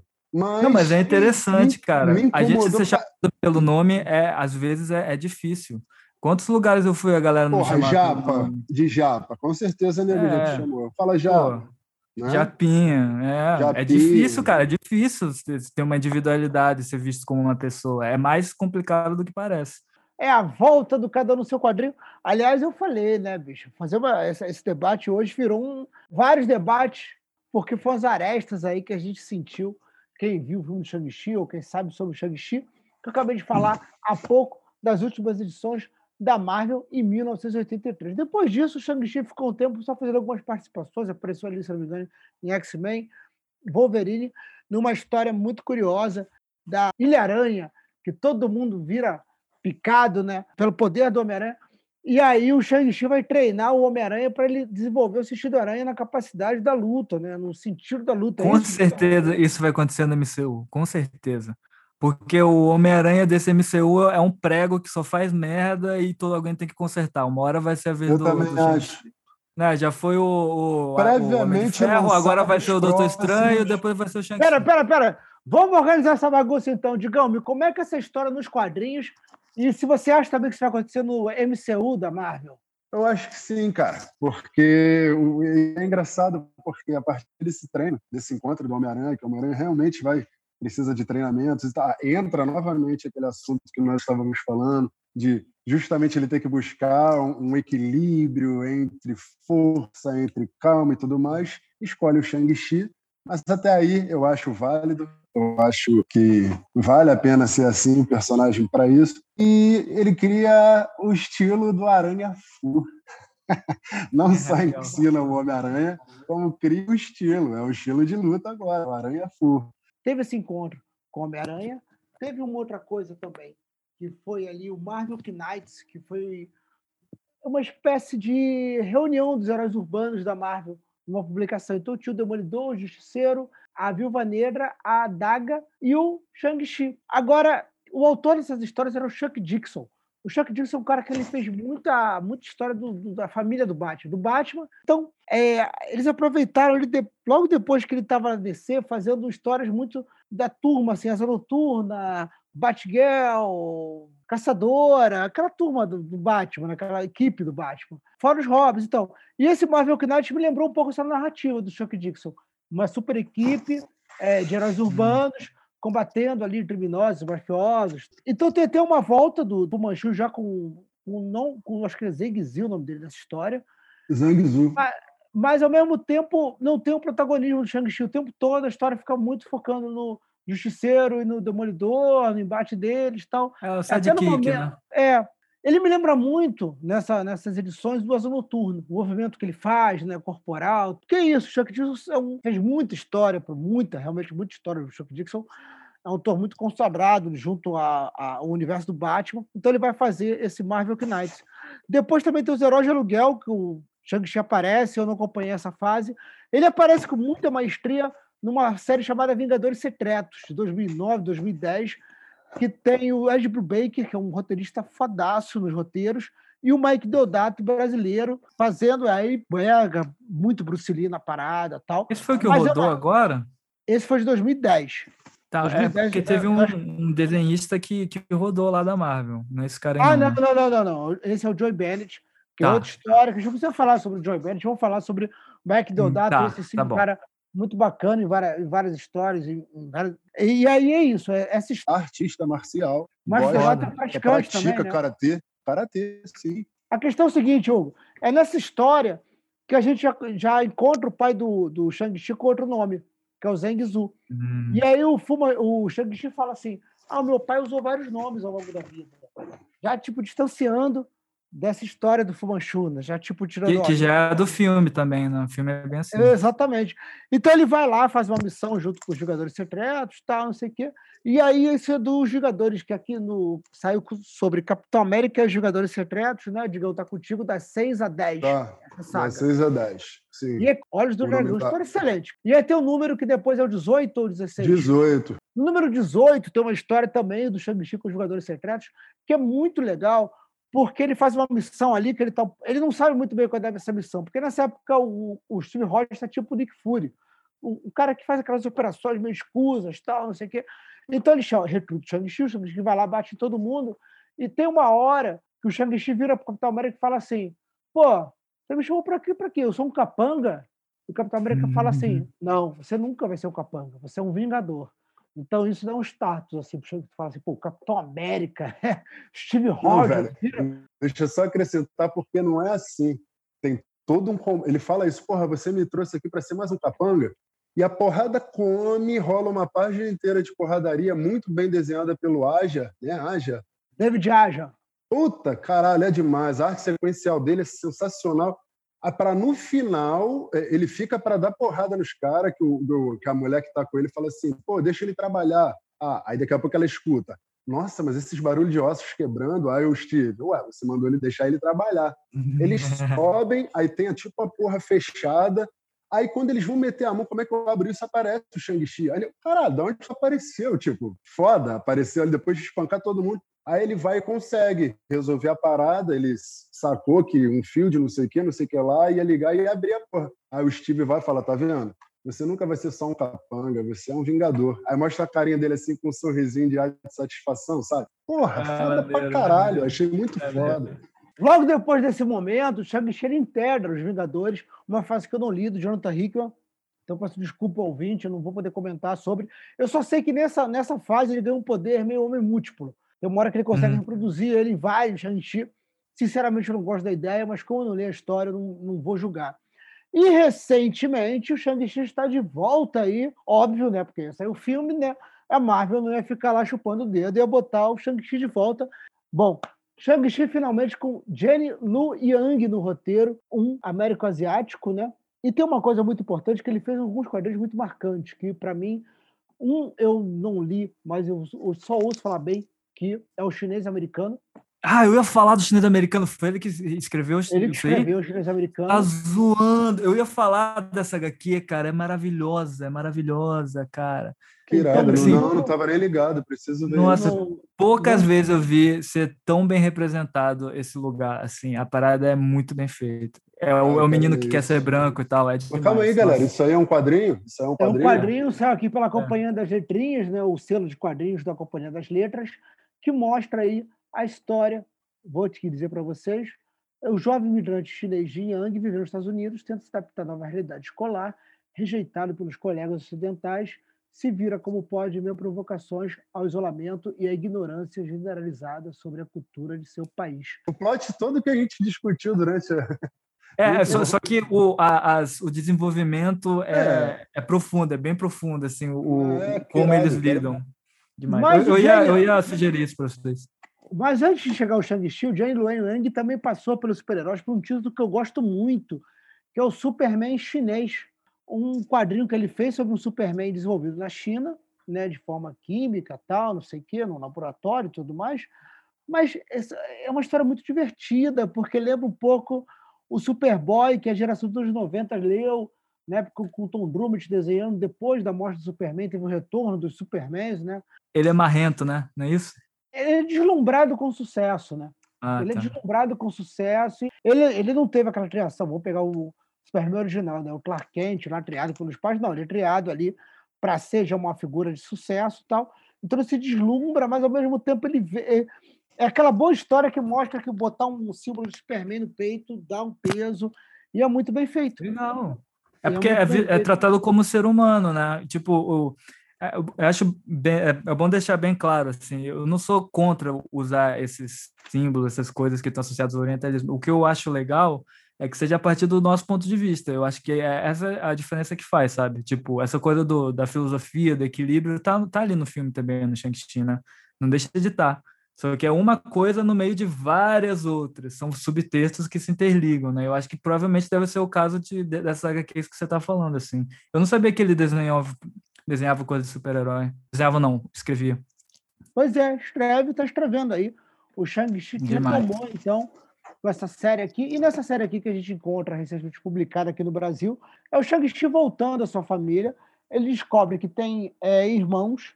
Esses irmãos é como se cada um fosse diretor de um poder. Uma é a irmã da daga, o outro é do ferro, o outro é de, da espada. É da, martelo. do martelo, e ele é o do, da mão. E a partir daí, se tem uma história assim, com a morte do pai, ele é o novo escolhido pelo, pela uma roleta que acontece lá que mostra que é um sucessor atual. Então, a, a casa da mão agora é que tem que assumir. Ele tem que assumir essa parada. E aí tem irmãos que falam assim, pô, ele tem que realmente assumir isso. E tem irmãos que falam, pô, peraí, cara, esse cara nunca teve junto aqui da família, vai assumir por quê? Então é esse conflito, mas ele assume essa postura. Essa série aqui tem muito a ver com o filme, que é assim. É o filme, dizer, é, sim, sim. Não é o filme, não, mas é o propósito. É você, no é, momento, questionar você ser parte da família e você vai lá e assume aquele posto. É sobre isso. E aí, é, o que acontece? Bem interessante. Depois disso, tem uma série que é que é aí sim que eu, sei lá, que é meio assim, que é Shang-Chi contra o universo Marvel. Que ele vai, após assumir o mandato da coisa do pai dele, ele encontra na sequência, o Homem-Aranha, o Capitão América, o Wolverine e o Quarteto Fantástico. Mas todas as histórias são meio parecidas. O Shang-Chi tem um status entre super-heróis. Eles encontram com ele e falam: Ah, o que você está fazendo? Ah, vou te ajudar. E quando eles começam a ajudar, mas, pô, você está com o pessoal do teu pai? Essa galera aí é maneira mesmo? E o pessoal do pai dele fica assim: por que esse cara está com a gente? Inclusive, eles são super preconceituosos contra mutantes. Quando chega o Wolverine, não, ele é mutante. Mutante não anda com a gente. Seu pai. Oh, isso é legal. Ó, oh, isso, isso é só uma pessoa dessa vivência conseguiria escrever, porque está entre dois mundos. A galera lá tem vários problemas, né? Não é idealizada. Eles também são preconceituosos e você fica entre os preconceitos dos dois. Esse é o tipo de coisa que só quem tem a vivência consegue fazer. Bom, pessoal, o papo está muito bom. E aí eu quero encaminhar um pouco para a gente falar um pouco do filme, para a gente poder encerrar, dar uma boa noite a gente passou muito por Shang-Chi. Reclamei dos podcasters, youtubers que de repente deixaram faltar alguma coisa, de repente também eu deixei faltar, mas eu acho importante é isso. A gente propor falar sobre coisas e mergulhar. E, e mergulhar não só no personagem. Aí sim, você falou também assim, do Uro, do Érico Borgo. Tem uma coisa que o Érico Borgo falou, uma coisa que eu gosto muito no especial que ele fez sobre Star Wars, que é o seguinte: você quer falar sobre Guerra das Estrelas?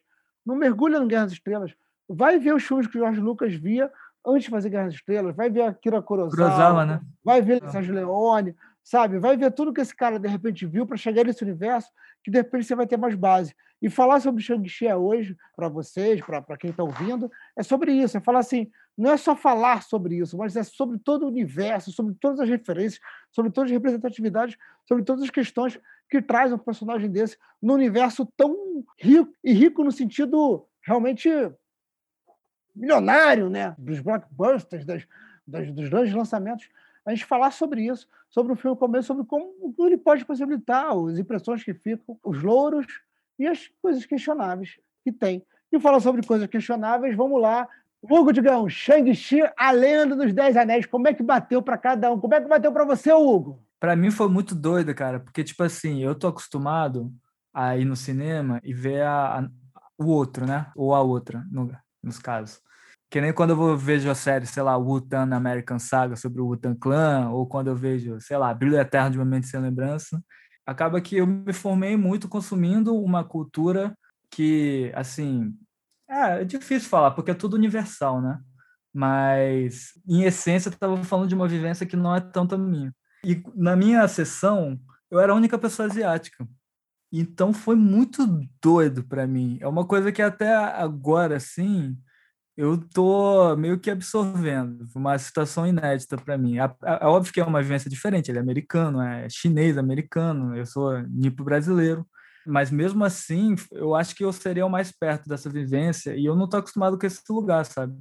Eu lembro quando eu tinha 14 anos e fui ver O Último Samurai e eu fiquei indignado, cara. Eu não conseguia dizer, assim, é, é uma coisa que está errado. Eu não tinha nenhuma informação, eu vi aquilo, já fiquei chateado, sabe? Porque deu para ver, né, uma, toda uma fetichização, etc. O Tom Cruise literalmente foi o produtor executivo, ele pagou para ser um samurai, né? E aí, de repente, ver isso representado desse jeito, sabe? Com, com cabeças né, que tem essa vivência, então tem detalhes ali. Eu acho que as pessoas se focaram muito na porradaria, né? No, em todos os reviews que eu vi, em efeito especial, etc. E é um bagulho que até falei lá no vídeo, assim, o que para mim a grande coisa do vídeo, o, o do filme, o, a, a matéria-prima do filme é o material humano mesmo, sabe? É a energia ali que tem dos atores, do, dos roteiristas, dos diretores. Isso é muito claro, assim, essa coisa do subtexto que eu falei, essa coisa da galera ficar desconfiando dele, que você comentou do, da HQ, é, eu acho isso bem interessante, cara, porque de uma forma sutil, que eu nem sei elaborar muito bem, eu sinto que também que é difícil as pessoas confiarem totalmente em mim, assim, eu ainda eu sou de outro mundo, sabe? E, mas não sou, na verdade, não sou, não sou de nenhum mundo, então acho que é um tipo de sutileza, né, que quem tem essa vivência consegue transformar isso em arte. Então, por exemplo, no filme tem a questão familiar, uma coisa que me identifico muito, né? Minha mãe também faleceu.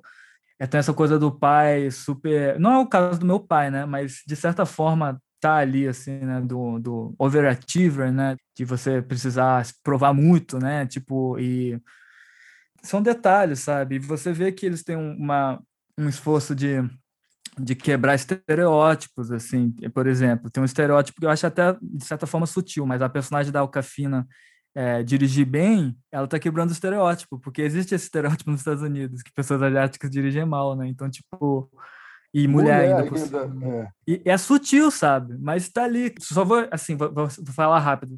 Teve uma pequena polêmica, bem bagulho complexo da China, como o filme foi recebido na China, mas algumas pessoas falaram que o, o que ele é feio, o Simu Liu, o que é muito é, doido. Não tinha Porque o estereótipo não é... ideal do, do chinês. Um, um chinês com rosto mais fino, essas coisas, né?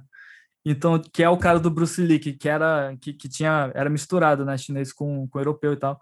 Então, o, eu vejo pro, pro Simu Liu e o nariz dele é igual ao meu, cara. Isso é muito doido, eu nunca vi isso, tá ligado? Ainda mais como um personagem principal da Marvel, sabe? Tipo, eu gostei, mas com ressalvas.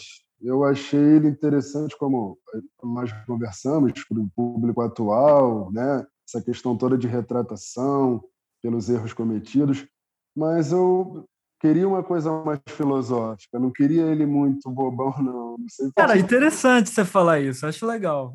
Mas eu concordo. É, ele, ele meio que é um gostoso engraçado, que nem todos os outros personagens masculinos da Marvel principal. Eles têm uma personalidade meio parecida mesmo. Mas, Tirando o era... Pantera Negra. É, mas aí de repente era isso que eu queria ver um pouco diferente, justamente. Por já ter vários personagens assim. Fosse para quebrar mesmo o clima, ter o, o cara assim mais cabeça, tudo bem. Não estou falando para ele ser um monge, afinal de contas ele em São Francisco. Mas é, sei lá, ele fosse mais centrado mesmo, é, oriundo das artes marciais, entendeu? Uma coisa que, porra, pelo tipo de treinamento que ele teve, todo, né, aquele, os anos e tudo mais, meio que... Metódico, queria, treinamento metódico. Metódico, sim. Eu queria que ele tivesse um momento assim, tudo bem, ia zoar lá, tá, mas tivesse um momento mais de contemplação das coisas, eu não sei, mas é, aí é que tá. Eu curto esse estereótipo. É uma coisa que, não sei o Hugo, por, por ter a descendência, se incomode, mas eu acho foda, talvez porque eu não seja. Então eu acho maneiro quando um personagem oriental é encarado dessa forma, porque, mas acho que é porque eu gosto disso. Ô, Digão, mas você fala sobre estereótipo ou sobre personalidade? Porque uma pessoa que gosta de meditar, de repente, para mim não é um estereótipo. Assim, eu, eu medito de vez em quando. Não parece. É, né? mas ouve, não parece que eu medito, mas de vez em quando eu boto aqueles três minutinhos assim no celular e fico. Uh, cara, assim, né? mas... sabe? Não, não, é sério, parecer de parecer uma piada. Não, é sério. A gente tá não, só tô rindo do não parece, achei engraçado. A gente trocar essa ideia sobre isso. É. O que, que é uma representatividade? O cara fazer meditação é um estereótipo? Porque para mim, não estereótipo é, é isso, é o cara bater e todo mundo cara... amarelo. Não é meditação é o mínimo, cara. Queria que mostrasse o cara tendo um tempo para um treino, para treino. Não mostra ele treinando, mostra ele trabalhando, mostra ele caralho. É do nada, aí, né? Aí, de repente, cara, eu, porra, eu trabalho com condicionamento físico. O cara pode treinar uhum. 15 anos direto. Se ele parar três meses, ele entra em sedentarismo. Se ele parar, fica na esbórnia, bebendo e estacionando no karaokê, carro. No karaokê? É, Porra, é no, no karaokê, karaokê, né? É isso que eu tô falando. Tinha que mostrar que o cara tinha pelo menos uma horinha ali de treino dele. Não, que... acho que mostra muito rápido ele Mas fazendo umas rápido. flexões. É muito Porra, rápido. Caralho. É, é rápido, Mas, eu concordo. É aquela flexão que até o presidente faz, né? Faltou assim. Porra, de pombo, né? A cabeça assim. É só, porra. Mas aí, é outra coisa, rapidinho, olha, na cena do trailer, eles têm uma flexão que ele faz que eu fiquei maluco, que ele, tipo, vai mudando as posições de mão no chão, que não entra no filme. Eu fiquei esperando é. essa cena. Talvez por. Olha só, olha o que eu estou reclamando. Então foi uma coisa que me chamou a atenção no, no trailer, que no filme não tem. Mostra ele fazendo a flexão normal, enquanto no trailer mostra ele dando os pulos, mudando a posição de mão no chão, que eu achei foda. Aí mostra Pode que o cara treina. Mostra Pode que o cara treina. No não. filme não mostra. Aí eu, porra, caralho. Aí, de repente, dá um rebu danado no centro da cidade, o maluco é um mestre, como se ele tivesse treinado todo dia, desde que nasceu. Ah, sabe? São coisas. Pô, podia ter um tempinho mostrar se o cara treinando, como se o dia a dia dele tivesse um tempo que ele trabalhasse corpo, mente, espírito, para quando aparecesse uma merda, porra, ser real. Tu falou, é, ele realmente dava conta dessa porra. Tá entendendo o que eu quero dizer? Foi não, eu, eu acho irado. Eu acho irado o que hum. você falou. Acho que faz todo sentido do mundo, tá ligado? Mas acho que tem um subtextozinho que é um bagulho meio subterrâneo até, que é tipo. É como se ele estivesse fugindo um pouco desse, desse mito da minoria modelo, sabe? Talvez ele quisesse esquecer essa vida passada. É, sair do estereótipo e curtir a vida, que eu acho que é uma coisa que a gente, né, que com, já veio assim com alguns privilégios e tal, alguma certa condição, pá, principalmente homens também, a gente passa por esse momento em algum, em algum momento, assim, sabe, de meio que tentar se desgarrar um pouco daquilo até voltar, sabe, a tudo, assim, dar, uma, dar um ciclo, assim. Então, talvez esse esse personagem que você estivesse esperando vendo nos próximos filmes, talvez. Mas eu, eu achei ele meio, meio, meio raso também. Ele, ele só é um cara divertido, assim. Não... Ele, tem, ele tem aquela amiga lá, que é a Aquafina, que faz, não é isso? É. Aquafina? A Aquafina, uma monstra, ela é demais. Então, e tem uma coisa curiosa que você falou aí da sua descendência, ou... e que ela expressa um pouco no filme, na família dela, né? Quando aparece lá que ela está com a família dela, você vai se casar com quem? Não sei o quê. Tem, tem uma questão assim também que é mostrada, não é isso? Eu tô, não, é legal aquilo, é, que é tipo, Ali ela já, já mostra que ela meio que. Que a mãe dela é americana também, que ela fala, você nasceu aqui também? Eu, não, tá, tipo, é, uma... tipo, ela falou como se fosse chinesa, mas é, é, tipo meu pai. Meu pai nasceu lá, mas ele, sabe, ele tem uma relação com o Japão, assim, que é, sabe, tipo, ah, cara, você é brasileiro, tá ligado? É bem daquele jeito mesmo, assim, tipo, dá pra pegar cada comentário, assim, e dar uma viajada, sabe? A avó também, e fica a falando avó. que só, né? Bem aquilo mesmo. Agora, uma coisa me incomodou já por aí nessa cena cena, que aí vai dar a merda toda, que tem a cena do ônibus, lá uma referência, né? Ao velocidade máxima, com o Ken Reeves. É, lá, né, a referência claramente tal. É. Que uma cena bem divertida. É, tem umas questões sobre ela, mas enfim, é uma divertida tal. Mas aí depois tem, ele vai viajar lá para encontrar a irmã. E aí ela fala assim: te encontro no avião. E aí é muito engraçado que eu lendo uma, uma história do Shang Chan, que assim, ele é o tipo de cara que quer deixar assim, vou pegar um outro voo, você não vai me achar, eu já vou ter uhum. antes, né?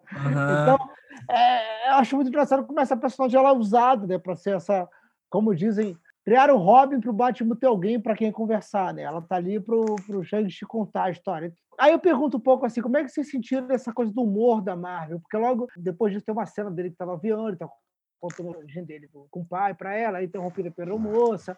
Depois tem Aí a gente vai dar spoiler aqui mesmo, que se você não. Oh, oh, não vai ter spoiler, pô, já tá falando aqui pra cacete do filme. Mais adiante, ela, ela vira uma, do nada, ela vira uma arqueira, ela ficava salvando é, ali. Forçado, forçado. Mas como é que bateu para vocês, assim, essa a coisa do humor Marvel nesse filme? Não, essa, essa que você falou da aeromoça não podia existir. Eles deveriam até receber uma multa por isso. Agora, nego reclamou... Não, sei lá, que tinha que, porra, se fuder por isso, de alguma forma. Porque foi muito, porra, escroto, quebrou um clima que tava maneiro. Eu falei, não, não queria rir agora, sabe? De repente tu ri, mas tu, caralho, não era a hora que eu queria rir. Agora, a parte lá por incrível que pareça, mal a galera não gostou da parte do ônibus, daquele moleque lá filmando, eu achei maneiro aquilo. Achei é, é legal. É, tipo, não fazia também muito sentido ele estar tá daquele jeito. Porra, destruindo tudo, tu ia ter que estar tá desesperado. Mas sei lá, que moleque é um doidão, cara. É, tem um monte por aí. O moleque tá doidão viajando. Pô, é São Francisco, pô. Porra, ali eu achei legal, mas o do, do avião eu não gostei, não.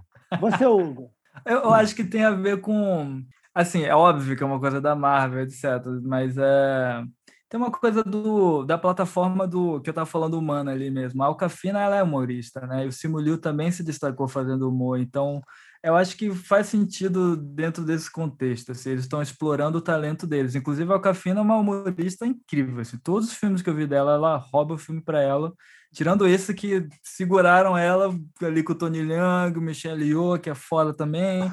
E o Simu tá segurando, assim, mas. Ela segurava as pontas, Hugo, com a parte da comédia. Não precisava é... de mais ninguém. Não precisava daquele Não. É? maluco de novo, do, do mandarim, caralho. Pra que trouxe aquele cara? É, eu tenho problema com a apresentação do Arco da Fantasia. Eu acho que é, é meio. Eu também achei, também achei. Tava bem legal, meio... tava bem legal aquela então, parada. Então, peraí, peraí, antes de entrar na fantasia, eu quero destacar duas cenas. Primeiro, quando o Shang-Chi vai lá para o local lá da, da, luta, né? que ele luta com a própria irmã, mas a gente encontra lá o, o Wong lutando contra o Abominável. Não quero é... detalhes, não.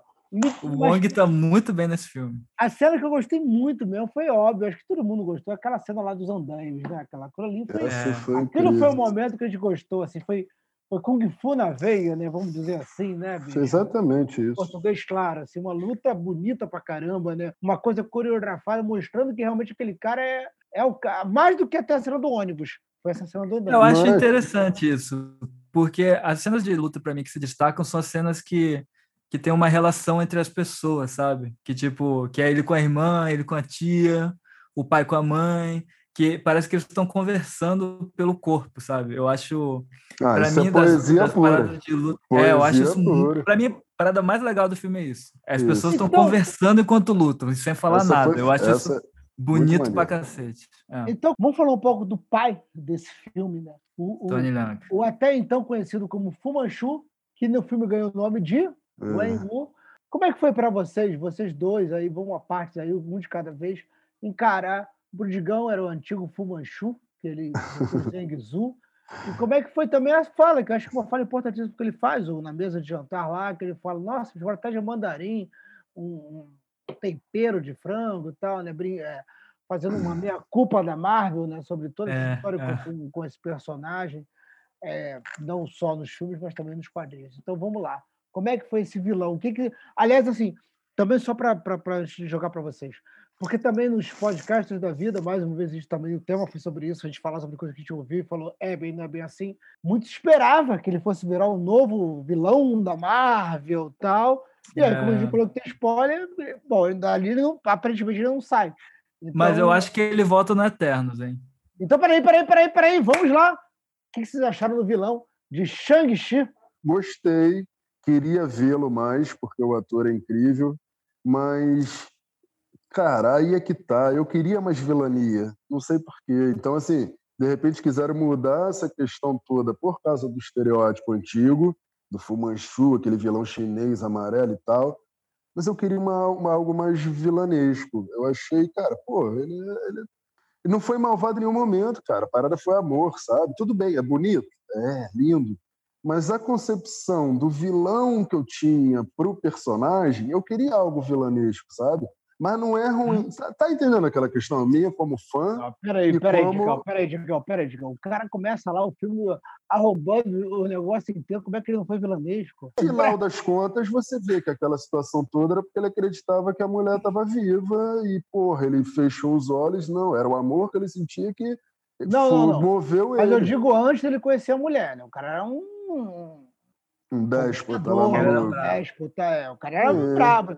Por ser em flashback, talvez tenha ficado, não fixou na minha memória a imagem. É, mas não é citação do filme mesmo. Realmente não é citação do filme, né? Foi flashbacks de o que, que aconteceu. É. Mas aí, como qualquer pessoa que tem transformações, que, porra, o cara comete um crime, mas, porra, ele tem que ter o direito de, bar, ele vai pagar por aquilo, ele vai ter uma redenção e tudo mais entra muito nisso. O flashback foi assim, foi uma coisa curta, mostrou realmente uma parte, Mas durante todo o decorrer do filme, tu meio que fala, caralho, o cara ama a mulher e ele tá querendo fazer de tudo achando que a mulher tá viva. Então meio que apaga um pouco daquela questão. Tanto que você falou dessa, dessa parada, cara, sério, eu vi o filme uma vez no cinema. Eu tinha até esquecido dessas partezinhas dos flashbacks.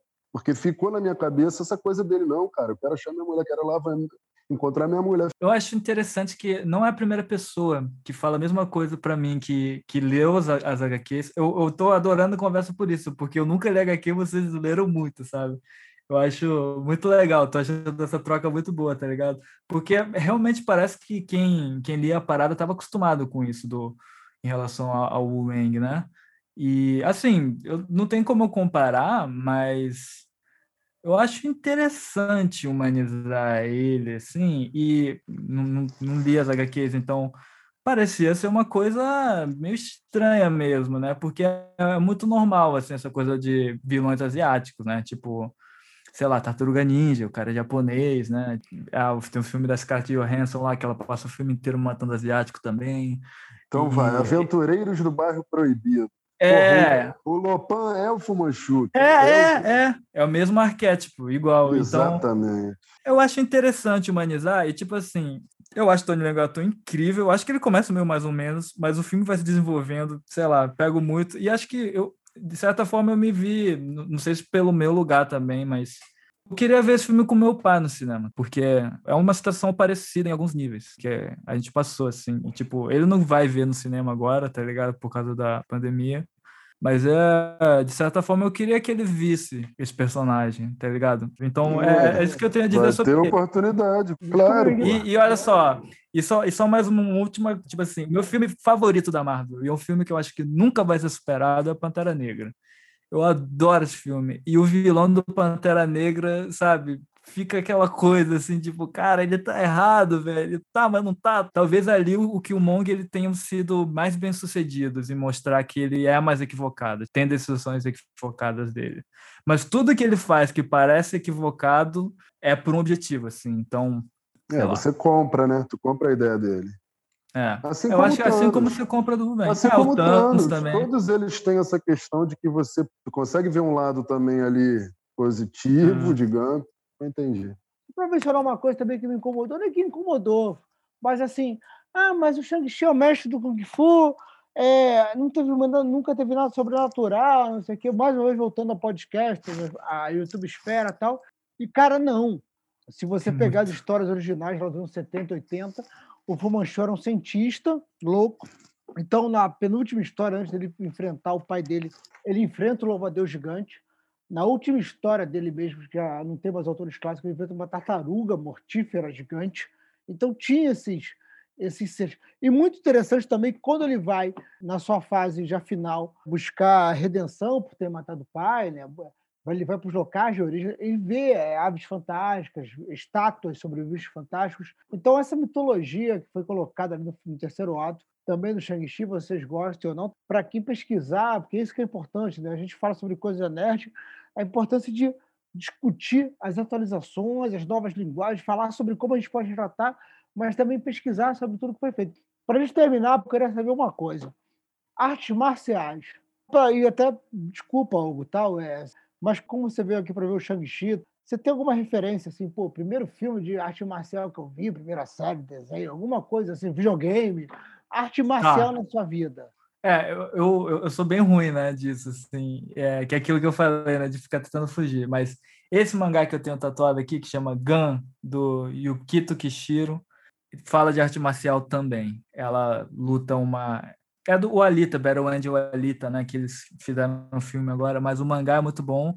Ela luta uma arte marcial alemã que chama Panzer, Panzer alguma coisa enfim, é uma arte marcial alemã e ela luta isso no futuro e acho que essa é a maior referência que eu tenho de arte marcial, tipo, uma, um mangá. Ah, e o Wutan Clan também, que eu comecei a assistir a série agora e gosto muito, mas também é, tipo, é a galera vendo filme de Kung Fu da década de 80, então é, eu acho que é o, é o que chega mais para mim, assim. Esse e o Bruce Lee pela vivência. Esse cara do Wutan Clan, o, o, Hugo, não sei se tu sabe, mas ele fez um filme também que tem O Homem do Punho de Ferro, uma parada assim. Ele curte ah. tanto essas paradas de artes marciais que ele fez um filme que ele é meio que protagonista também do filme. Procura isso, Irado. se tu curte. É, Vou, é, o, Tem um e o- o dois. Risa- Um e dois. Maneiro, vou ver. É, O Ip Man é muito bom também, né? O Ip Man é bom pra Porra, cacete. É um filme muito. O Donnie Yen, que é o ator, ele é foda. É, e ele fala de racismo com asiático na tora no quarto, assim, o filme inteiro sobre isso. E, pô, quando eu vi aquilo, eu falei, nossa. E esse 4 é o que o Bruce aparece já, né? E, É. Pô, muito bom. Por isso que eu ia cara. perguntar, Hugo, antes de passar pro Digão, você falou que descobriu o Bruce Lee mais tarde e tal. Você tem algum filme do Bruce Lee preferido? Eu, eu, come- eu baixei tudo pra ver na ordem, né? Aí acabei assistindo só os dois primeiros. Eu, o, qual que é? O que eu gostei mais? A é um Fúria do que- Dragão. Tu eu- é porque mais. se mistura, né? É um que, que ele trabalha numa fábrica de gelo. Esse é o dragão chinês. É o primeiro. É, O esse é o primeiro. Foi, foi o que eu vi. E, cara, eu gostei, cara. Eu, eu tô pra ver os outros, assim. Eu, eu vou ver. É. Há de chegar o melhor. Continue insistindo. Vou, vou assistir. Quando veja tudo. Você, Digão, é o seguinte: o Fale. Tommy Lee Shen Wai, que é o, o pai do, do Shang-Chi. Comprei esse livro aqui também, o tal do Jet Kundu. Pô, É. tenho ele. Pô, mas esse aí é a gringa, né? É, comprei em inglês. Gosto de ler em Que inglês. foda, legal. Eu tenho o nacional. Muito legal. Li só o primeiro capítulo. É Pô, isso. maneiro, hein? Gosto mais de você agora, hein, Hugo? Sabendo que tu curte. o- Pô, foda. Mas fala, Então, Leandro. Digão, antes de eu passar para você finalizar, Hugo, é, eu sei que você falou também alguns outros filmes que o Tony, o pai do Shang-Chi no filme, faz. É só procurar o Wong Kar-wai. Ele é, o- ele é tipo... A galera fala que é uma mistura de Robert De Niro com sei lá, o Patino ao mesmo tempo chinês, tá ligado? Então ele faz vários filmes do Wong Kar-wai. É... O mais famoso que o Fallen Angels não é dele, mas tem... Só ver aqui. Ele é fez Ip Man também, cara. Ip Man. Digão, eu sei que há muito Diga. tempo que você gosta de artes marciais. Você lembra três filmes da sua infância de artes marciais, ninja, qualquer coisa assim? Que... Vou lembrar de um caminhão, porra. Tudo bem, só três. Três. Tá, então vamos lá. Por incrível que pareça, Karate Kid foi onde abriu as portas para essa coisa de, cara, tem um mestre que ensina coisas incríveis para um aluno. E eu queria ter um, um mestre a vida toda. Digão, antes de você passar para o próximo, como é que fala? É Sansei ou Sensei? O pessoal muito fala, é, é Sensei, é Sensei. Como é que é o correto? Pô, É o sensei. Hugo deve saber melhor. Sensei com E é para tipo mestre. Agora, Sansei é alguma coisa de que ele estava falando de segunda linhagem. Fala, Segunda Hugo. geração no Brasil já. Que é o avô japonês, né? O seu É, sensei. o avô. Então, era isso, Léo. Ai, Eu como é que explicar, Como é que Aí é com? A. Filho. Com A. É. Com A. Sansei. É. Sansei. E o. Nisei, que é dois, é a primeira geração, que é o meu caso. Meu pai é japonês. Você é Nisei. Você é Nisei? É, sou Nisei. É, Legal. Porra, segundo filme aí provavelmente já entra. Vamos, vamos falar o filme então que, porra, também me deixou maluco. Retroceder nunca rendesse jamais. Por, justamente porque o moleque reza no túmulo, cara, em Seattle pro Bruce Lee, e toscamente o nego arruma um ator e vem o espírito do Bruce Lee treinar o cara. Bruce Lee foi achava- enterrado em Seattle. Foi enterrado em Seattle. Então foi exatamente lá, ele foi exatamente no túmulo. É lá que foi filmado e pede pro Sensei Lee, por favor, me ajude. Aí ele dá um merda lá, o Bruce aparece como espírito, treina o moleque, e no final ele pega o Van Damme no primeiro filme. Que é o primeiro filme do Van Damme, ele era vilão, e ele pega. Cara, o Van Damme é vilão nesse filme. Van Damme é o vilão do filme. Foda, hein? Então, não podia deixar passar. É Operação Dragão, o maior clássico de artes marciais de todos os tempos, que é com o Bruce. E esse aí que tu vai chegar, Hugo, que esse que tu tem que ver. Que Esse é aí o, já é o primeiro que ele já tava com dinheiro, né? É. É, é, foi, foi o último filme de fato, né? Foi, pô, estreou duas semanas depois dele morrer. Mas já foi produção hollywoodiana e tal, então teve mais orçamento. Infelizmente, propriamente desse dinheiro, o Bruce não bebeu, né? Porque Ah, ele- não, não. Não. Ele não Era, viu era o o que grande ele se sonho tornou. dele. Era o sonho dele. Exatamente. Ele, É, Ele não é viu muito o que se triste, cara. tornou. Muito.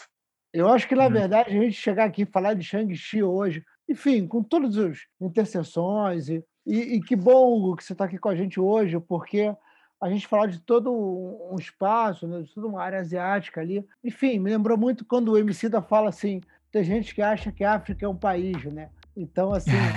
É, é, é, é isso. É, é, a gente Certo, tem- porque colônia. A, a- a gente fala do Shang-Chi, é um personagem da China. A China foi um país dominado por muitos e muitos anos, sofreu muita coisa. O Japão, que recebeu as bombas atômicas, estamos falando de Vietnã, de Mongólia, enfim, a gente está falando de toda uma área, e cada área. Pensa que a gente vive num, num Bra- um país continental como o Brasil, que aqui a gente faz samba e no Pará faz carimbó. Então, uhum. é, a Ásia é isso também. É, é, um lugar enorme em que tem muitas culturas e que você sabe muito bem. Muitas vezes deve ter apontado para você falado: olha o japa aí, olha o chinês, todo respeito. Style. Olha, olha o Covid aí, sabe? É. E a gente vê uma importância e acho que é importante, por isso que é importante a gente estar tá fazendo esse, esse, papo aqui hoje. Para duas coisas. Pô, que bom, Shang-Chi no cinema pela Marvel. E querem falar sobre Shang-Chi? Vamos falar. Primeiro, estudando bem toda a trajetória da, do personagem na Marvel. A gente teve falhas aqui, eu não, eu não consegui levantar tudo, mas espero que tenha impulsionado vocês procurarem. E ter a presença do Hugo aqui falando assim, de representatividade. A gente queria fazer um papo linear sobre a trajetória do Shang-Chi e o filme, e acabamos trazendo várias camadas de papo, várias, Pô, várias trocas. Poxa, muito mais rico, como eu acho que encontros como esse devem ser. Então, só posso agradecer a você, Digão, nosso amigo de muitos anos, meu amigo Hugo, por estar aqui. Bom, gente, então não desista desse podcast. É isso, muito obrigado a todas e todos. Estamos chegando ao fim, poucos minutos aqui.